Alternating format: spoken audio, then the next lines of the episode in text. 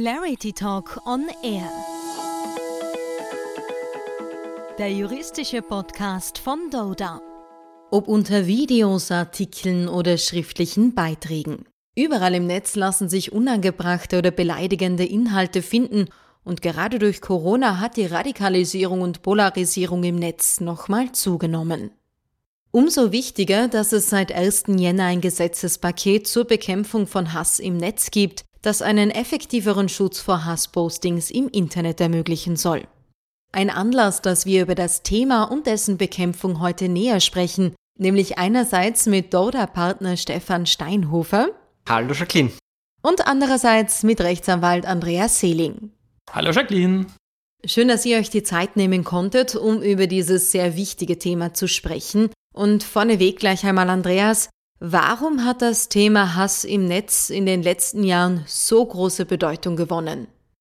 Ja, das Thema ist deshalb so wichtig geworden, weil das Internet und dabei nochmal ganz speziell die Social-Media-Kanäle die öffentliche Verbreitung von Nachrichten einfach extrem vereinfachen.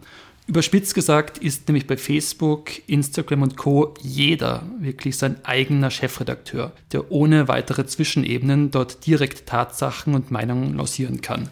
Wir stellen immer wieder fest, dass sich das Thema der Hasspostings aber nicht nur zwischen Privatpersonen abspielt, sondern davon auch Unternehmen teilweise sehr hart betroffen sind. Man denke hier zum Beispiel an Fälle, in denen ehemalige Arbeitnehmer schwerwiegende Vorwürfe gegen den alten Arbeitgeber richten. Weiter sind Konstellationen denkbar, in denen herabsetzende Kommentare unter Videobotschaften beim YouTube-Unternehmensauftritt platziert werden sei es, dass sie nur beleidigend oder wahrheitswidrig sind, sei es aber auch, dass hier verhetzende Parolen über das Unternehmen oder über Mitarbeiter des Unternehmens getätigt werden. Aber sind betroffene Hasspostings nun vollkommen wehrlos ausgesetzt? Nein, natürlich nicht. Es gibt jetzt schon zahlreiche Rechtsgrundlagen, um gegen solche Verletzungen vorzugehen. So hat jeder aufgrund seines Persönlichkeitsrechts Anspruch darauf, dass Angriffe auf seine Persönlichkeit unterlassen werden. Und auch das Namensrecht bietet Ansprüche, wenn zum Beispiel unter einem fremden Namen Hasspostings verbreitet werden. Darüber hinaus ist auch die Ehre jeder Person gegen Angriffe geschützt. Dies gilt sowohl für natürliche als auch für juristische Personen, also eine GmbH oder eine AG. Im Fall von unwahren Aussagen bietet der Tatbestand der Kreditschädigung eine Rechtsgrundlage. Daneben sind dann auch noch medienrechtliche Ansprüche denkbar, bei denen auch der immaterielle Schaden, also die Kränkung als solches, kompensiert werden kann. Wird durch ein Posting darüber hinaus der Wettbewerb eines Mitbewerbers beeinflusst, kann dies auch eine Herabsetzung nach dem UWG, also dem Gesetz gegen den unlauteren Wettbewerb, bilden. Dies ist insbesondere dann der Fall, wenn ein Unternehmen einem anderen über Social Media Zahlungsschwierigkeiten vorwirft. Trotz all dieser bestehenden Regelungen hat der Gesetzgeber aber noch aktuell weitere Rechtsgrundlagen geschaffen und diese im Rahmen des von dir genannten Hass im Netz Gesetzespakets auf den Weg gebracht. Konkret geht es hier um das Hass im Netz Bekämpfungsgesetz und das Kommunikation Plattformgesetz. Im Rahmen der zivilrechtlichen Grundlagen ist es hier aber hauptsächlich zu einer Doppelung von Ansprüchen gekommen, die hier schon vorher bestanden haben. Ja, du hast uns jetzt schon einiges über Ansprüche erzählt. Aber verstoßen hasserfüllte Postings auch gegen das Strafrecht, Stefan? Ja, es gibt auch im Strafrecht viele in Frage kommende Tatbestände. Und ausschlaggebend ist der Wortlaut des Postings und die näheren Umstände, die mit dem Posting zusammenhängen. Enthält das Posting Unwahrheiten, die den Betroffenen in der öffentlichen Meinung herabsetzen, dann ist häufig der Tatbestand der üblen Nachrede erfüllt hat das Posting zur Folge, dass auch der Erwerb oder das berufliche Fortkommen beschädigt wird, dann liegt Kreditschädigung vor. Zum Beispiel, wenn einem Unternehmen öffentlich nachgesagt wird, minderwertige oder gefährliche Produkte herzustellen. Hingegen fällt es im strafrechtlichen Sinn unter Beleidigung, wenn das Posting bloße Beschimpfungen oder Verspottungen enthält. Es wird zum Beispiel jemand in dem Posting als Trottel bezeichnet. Die Abgrenzung jetzt zwischen übler Nachrede und Kreditschädigung einerseits und Beleidigung andererseits erfolgt danach, ob es um überprüfbare Tatsachen geht. Zum Beispiel lässt sich eben objektiv überprüfen, ob Produkte minderwertig oder gefährlich sind. Ob aber jemand wirklich ein Trottel ist, ist eine Frage der persönlichen Einschätzung und Bewertung und nicht objektiv nachprüfbar. Diese Abgrenzung ist auch sehr wichtig dafür, ob eine vom Grundrecht auf freie Meinungsäußerung gedeckte Bewertung vorliegt. Wie es in dem schönen Merkspruch so heißt, man hat das Recht auf eine eigene Meinung, aber man hat nicht das Recht auf eigene Fakten. Für Unternehmen besonders relevant ist, dass sie zwar Opfer von Kreditschädigung im strafrechtlichen Sinn werden können, ihre Ehre im Strafrecht aber nicht gesondert geschützt ist. Es gibt daher jetzt keine Beleidigung von Unternehmen oder politischen Parteien beispielsweise, sondern nur von Menschen. Relevant bei all diesen strafrechtlichen Überlegungen und Tatbeständen ist auch, ob es wirklich ein öffentliches Posting ist. Alle Tatbestände, die wir bis jetzt genannt haben, erfordern nämlich in verschiedenen Abstufungen, dass neben dem Opfer auch andere Personen von dem Inhalt des Postings Kenntnis nehmen. Ist es hingegen eine Direktnachricht, so wie zum Beispiel beim Facebook Messenger, dann wird weder in die geschützte Ehre eingegriffen, noch ist es kreditschädigend, weil es ja niemand anderer eben außer dem Opfer erfährt. Und noch einmal ganz was anderes ist es, wenn in dem Posting pauschal ganze Bevölkerungs- oder Religionsgruppen diffamiert oder gar mit Gewalt bedroht werden. Dann ist man natürlich im schlimmsten Bereich des Hasses im Netz. Strafrechtlich wird das dann über den Tatbestand der Verhetzung verfolgt. Es gibt also eine Reihe an Rechtsgrundlagen, um gegen Verletzungen vorzugehen, aber warum dann die Bestrebungen, Hass im Netz leichter verfolgbar zu machen?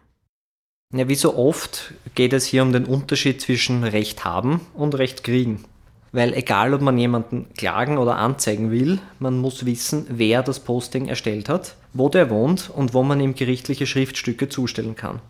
Gerade bei Postings im Internet verstecken sich die Täter aber meistens hinter irgendwelchen Pseudonymen, auch wenn es mittlerweile einige Leute gibt, die unter ihren Echtnamen im Internet schimpfen. Im zivilrechtlichen Bereich gibt es da jetzt nur einen sehr zahnlosen Auskunftsanspruch gegen die Plattform auf Herausgabe des Namens und der Adresse. Das sind aber eben meistens irgendwelche erfundenen Daten. Die nicht so leicht fälschbare IP-Adresse des PC-Anschlusses, von dem das Posting abgesetzt wurde, die bekommt man hingegen auf diesem Weg nicht. Tatsächliche Mittel haben die Strafverfolgungsbehörden, also die Staatsanwaltschaften und die Polizei. Die können mit behördlichen Zwangsmitteln die Identität ausforschen lassen. Dort ist man als Opfer, bisher zumindest, aber regelmäßig vor dem Problem gestanden, dass die Staatsanwaltschaft für Vergehen gegen die persönliche Ehre nicht zuständig ist, weil es sich um sogenannte Privatanklagedelikte handelt. Das bedeutet, nur das Opfer selbst kann einen Strafantrag gegen den Täter stellen. Kennt man den Täter aber gar nicht, dann kann man das Verfahren nicht in Gang setzen. Und ein Ermittlungsverfahren zur Ausforschung des noch anzuklagenden Täters gab es für diese Privatanklagedelikte nicht. Hier hat das Hass im Netzpaket eine echte Verbesserung gebracht. Das Opfer von übler Nachrede oder Beleidigung kann nämlich nun bei Gericht einen Antrag auf Auskunft der Teilung über Stamm- und Zugangsdaten stellen und so letztlich herausfinden, wer hinter den jeweiligen Postings tatsächlich steckt. Und am Rande noch dazu gesagt, im Zivilverfahren gibt es auch Erleichterungen. So wird nun über ein neues Mandatsverfahren ohne vorherige mündliche Verhandlung sehr rasch ein gerichtlicher Unterlassungsauftrag erlassen. Kann ich bei Hasspostings auch gegen die Plattform vorgehen oder wie soll man sich am besten verhalten? Ja, also grundsätzlich kannst du neben dem eigentlichen Poster auch gegen die Plattform vorgehen, die das Hassposting verbreitet hat, also zum Beispiel Facebook oder YouTube. Diese Plattform trifft zwar keine allgemeine Prüfpflicht und genießen sie daher gewisse Haftungserleichterungen, erlangen sie dann jedoch Kenntnis von einer Rechtsverletzung, müssen sie von sich aus aktiv werden und entsprechende Inhalte löschen. Hinsichtlich der konkreten Vorgehensweise und der Kommunikation mit den Plattformen raten wir dazu, immer alle vom Dienst angebotenen Möglichkeiten auszunutzen. Das ist oft die effektivste Methode, um Inhalte schnell zu beseitigen. Einige Plattformen reagieren auf Beanstandungen recht zuverlässig, bei anderen kommt es sehr darauf an, wie ich die Rechtsverletzung verpacke. Die Kunst ist hier immer einerseits den Verstoß gegen materiellrechtliche Normen darzustellen, andererseits aber auch darauf hinzuweisen, dass ebenfalls die Nutzungsbedingungen der Dienste selbst durch das Hassposting verletzt werden und die Plattform daher tätig werden muss. Das hört sich ja schon vielversprechend an. Bieten die neuen gesetzlichen Regeln, die ihr angesprochen habt, darüber hinaus noch weitere Möglichkeiten? Nun, es gibt als Teil dieses neuen Pakets auch ein neues Gesetz zum Schutz der Nutzer auf Kommunikationsplattformen. Hier ist es dann eben so, dass nicht das Opfer selbst sich wehren muss, sondern der Staat die Plattformen wie Facebook oder Instagram stärker regulieren will und Verantwortliche dafür machen will, was auf ihren Kanälen gepostet wird. Das regelt eben das neue Kommunikationsplattformengesetz. Das sieht vor, dass die Betreiber verpflichtend Verfahren für das Melden von rechtswidrigen Inhalten zur Verfügung stellen müssen und rechtswidrige Inhalte auch löschen müssen. Wenn es offensichtlich rechtswidrige Inhalte sind, dann bleibt den Plattformen nur 24 Stunden Zeit, sonst haben sie maximal eine Woche Zeit für die Prüfung.